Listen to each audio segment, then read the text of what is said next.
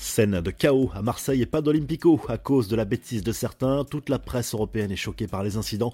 Lionel Messi qui s'apprête à soulever son huitième ballon d'or et Ilkay Gundogan qui met le feu au vestiaire du Barça. C'est le programme du journal du foot numéro 1402.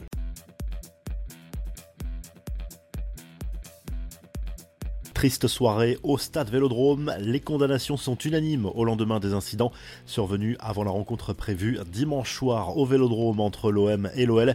Le bus du club rodanien a été pris pour cible en arrivant au stade. Des vitres ont volé en éclats après des jets de pierre et de canettes de bière. Fabio Grosso a été blessé au visage au-dessus de l'œil. L'Italien a été recousu par 12 points de suture dans le vestiaire. Résultat match annulé. Les deux équipes ont porté plainte et condamnent fermement les incidents. Même discours de fermeté pour Pablo Longoria consterné. C'est complètement inadmissible. Ce sont des inconscients. Gâcher une fête avec un stade plein de 65 000 personnes, même si c'est hors du stade, je suis en colère, a lâché le président de l'OM qui a eu bien sûr une pensée pour Fabio Grosso. La Ligue explique que les gestes racistes des supporters lyonnais dans le stade seront étudiés par la commission de discipline sur les bases des rapports qui lui seront envoyés. Au-delà de la France, c'est l'Europe entière qui est consternée par ces incidents. Les médias espagnols dénoncent la mauvaise publicité offerte par la Ligue 1. Le football français a un énorme problème avec les ultras, déplorent certains spécialistes de l'autre côté des Pyrénées.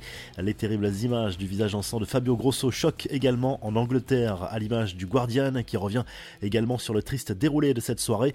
Une folie du football, dénoncé aussi aux Pays-Bas où De Télégraphe se montre choqué par cette attaque sur le bus lyonnais et revient sur les incidents des dernières années, des retrouvailles virulentes avec Mathieu Valbuena au jet de bouteille sur Dimitri Payet à Lyon il y a deux ans. Les infos en bref, c'est le grand jour, le 67e Ballon d'Or sera remis ce lundi soir à Paris. Qui va succéder à Karim Benzema sacré l'an dernier Pas de suspense pour la plupart des médias, les jeux sont déjà faits, c'est Lionel Messi qui va soulever cette récompense pour la huitième fois de sa carrière. Grosse déception a priori pour Kylian Mbappé et surtout pour Erling Haaland passé tout près de la victoire avec son triplé C1 Première Ligue FA Cup avec Manchester City. Enfin direction les Pays-Bas où la rencontre entre AZ Akmar et le Nek Nimeg a dû être arrêtée. Cette fois les supporters n'y sont pour rien. En effet c'est l'attaquant Bas Dost qui s'est écroulé au sol après un malaise. Il a été réanimé sur la pelouse. Grosse frayeur pour ses coéquipiers et tout le stade. Le joueur a finalement donné des nouvelles rassurantes dans la soirée. La revue de presse en Espagne, le le Mondo Deportivo consacre sa une à Ilkay Gundogan. Le milieu de terrain du FC Barcelone a poussé un énorme coup de gueule au sujet de la défaite de son équipe lors du Classico contre le Real Madrid ce week-end. Je ne suis pas venu ici pour perdre ce genre de match, à lâcher l'international allemand qui aurait aimé voir un peu plus de colère et de tristesse dans le vestiaire. Le journal As encense une nouvelle fois Jude Bellingham, encore impressionnant ce week-end face au club Blaugrana avec un doublé à la clé. L'international anglais a réalisé un début de saison XXL et marche sur les traces de légendes comme Alfred Di Stefano ou encore Cristiano Ronaldo. Et en Italie, la Gazette dello Sport place Marcus Thuram en une. Ce lundi, l'attaquant français, unique buteur face à la Roma dimanche en Serie A avec l'Inter a encore été décisif.